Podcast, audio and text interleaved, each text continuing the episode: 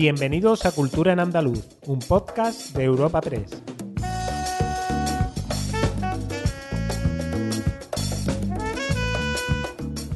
Bienvenidos a Cultura en Andaluz, el podcast de Europa Press Andalucía en el que presentamos las novedades culturales más destacadas de la semana. Soy Noelia Ruiz y tengo al otro lado del micrófono a mi compañera Esther Falero. Hola Esther. Hola Noelia, eh, vamos con la información más detallada de la cultura de nuestra región. Empezamos con los premios Goya, que celebran este sábado una gala muy especial en Málaga.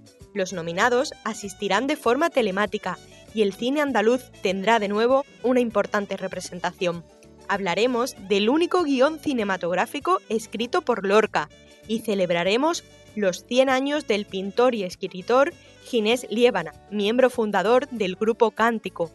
También os ofreceremos unas recomendaciones culturales para los próximos días.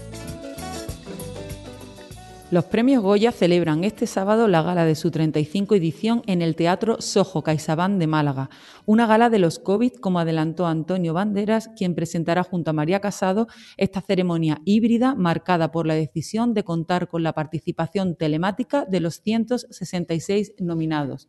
Será una gala elegante y sobria, de poco más de dos horas de duración.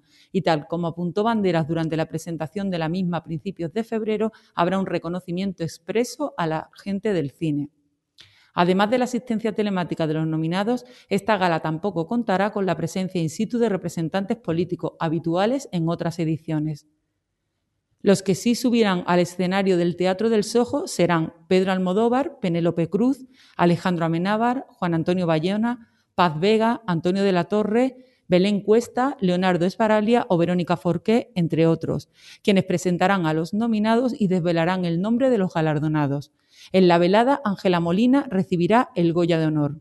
Los Goya también contarán con la presencia telemática de grandes nombres del cine internacional, como De Niro, Al Pacino, Dustin Hoffman, Helen Mirren, Mónica Bellucci, Salma Hayek, Stallone, Benicio del Toro o Ricardo Darín. En total, más de 30 nombres saludarán a la audiencia de la gala y lanzarán mensajes de apoyo a la cinematografía española desde localizaciones de todo el mundo.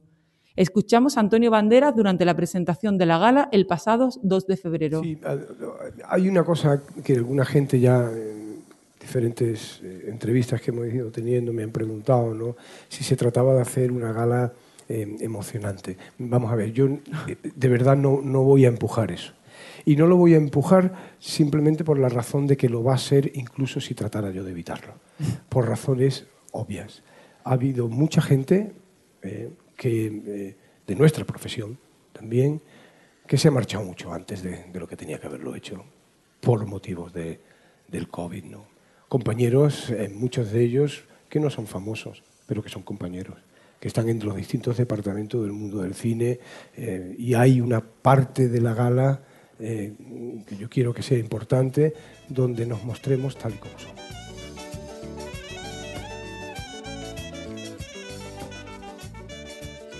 Adu, la película dirigida por Salvador Calvo, es la favorita, con 13 nominaciones, incluida la de Mejor Película.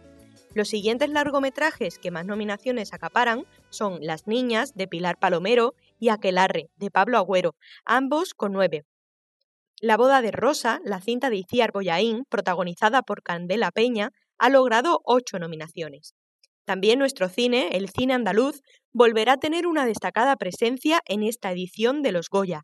El director sevillano Bernabé Rico está nominado en la categoría de Dirección Nobel por la comedia El Inconveniente, rodada en su ciudad.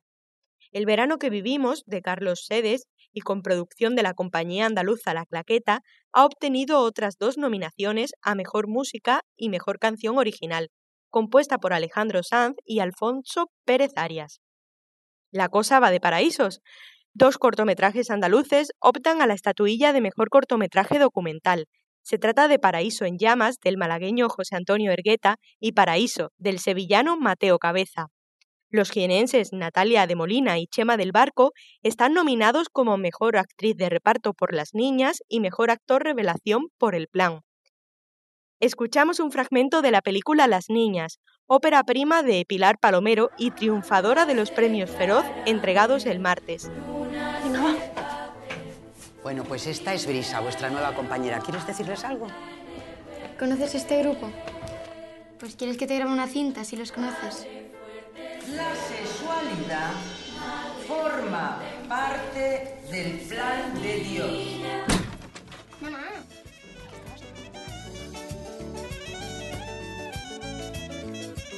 Y continuando con el mundo del cine, el patronato Federico García Lorca ha publicado una nueva edición de Viaja a la Luna, el único guion cinematográfico que escribió el poeta.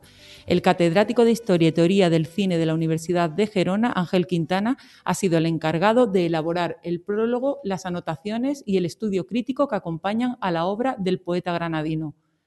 El guion, escrito durante la estancia del poeta en Nueva York, puede considerarse como un precedente de las búsquedas que Lorca llevó a cabo en el teatro de vanguardia y un intento de materializar una nueva poética basada en el simbolismo y en la construcción de imágenes visuales, que se plasma en su obra El público.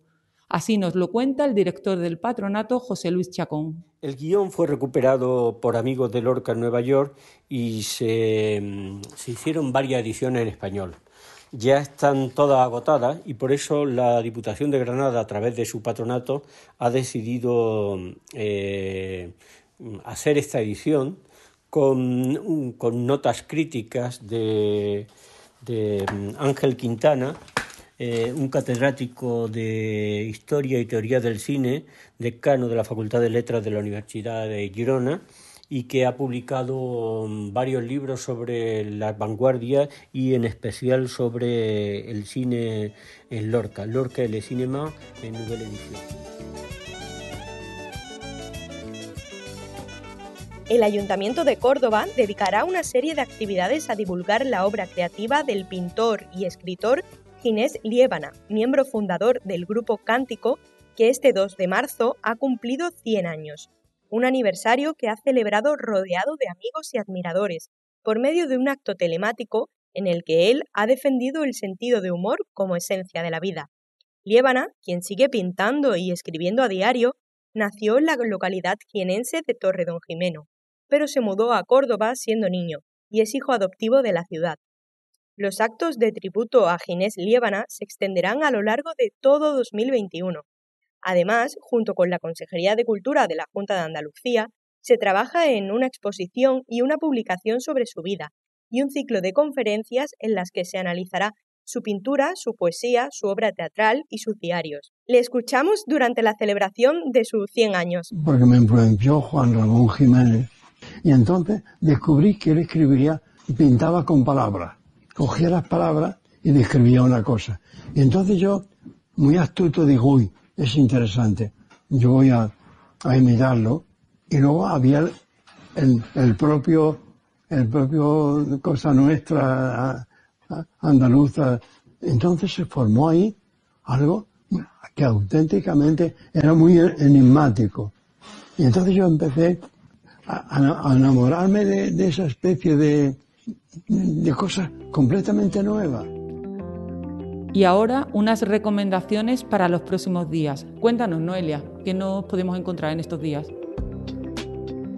Agenda semanal de cultura en andaluz. La escritora Nayat El Hajmi presenta este jueves en Sevilla su libro El lunes nos querrán, Premio Nadal 2021, en un acto organizado por la Fundación Tres Culturas, con la colaboración de la Fundación José Manuel Lara. El viernes por la mañana, la autora participa en un acto con los escolares de La Rinconada. Nos da los detalles de su libro la propia autora. Mi nueva novela es una historia de amistad y de lucha, protagonizada por dos chicas que se esfuerzan por conquistar su libertad, conscientes de que con cada conquista las querrán menos. Además, a las puertas de una Semana Santa marcada nuevamente por la pandemia, el patio del Museo Provincial de Cádiz y la sede de la Fundación Cajasol en la capital gaditana acogen hasta el 4 de abril la exposición Una historia de fe. Presenta un recorrido por la Semana Santa de la capital gaditana, desde sus orígenes hasta la actualidad, con el periodo de esplendor que supuso el siglo XVIII, el tiempo de posguerra que marcó el camino contemporáneo y las últimas obras que, en pleno siglo XXI, siguen engrandeciendo el arte cofradiero. Y también en este ámbito de las hermandades y la Semana Santa la Diputación de Málaga organiza un concierto de música procesional, ofrecido por la Orquesta Sinfónica Provincial. Será este domingo a partir de las 12 y se podrá disfrutar de una selección de algunos de los compositores más destacados e influyentes de este género musical, como son Perfecto Artola, José Antonio Molero, Manuel Barbizón o Vicente Gómez Zarzuela.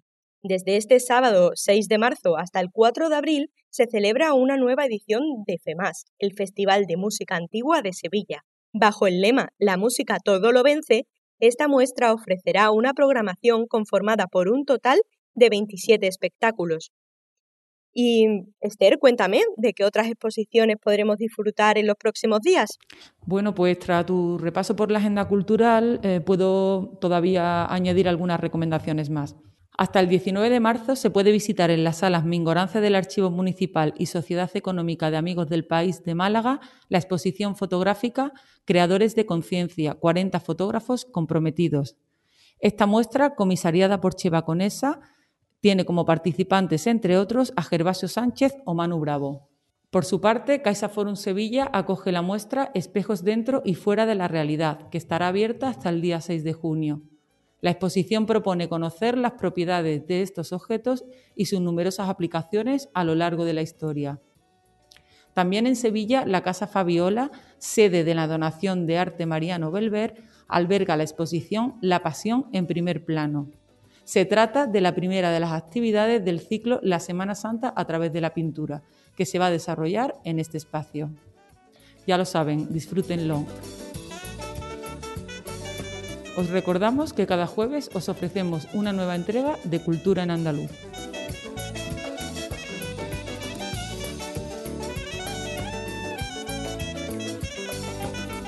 Despedimos esta entrega de Cultura en Andaluz invitando a todos nuestros oyentes a descubrir el resto de episodios de este podcast, así como todo el catálogo de programas de nuestra red a través de europapress.es barra podcast.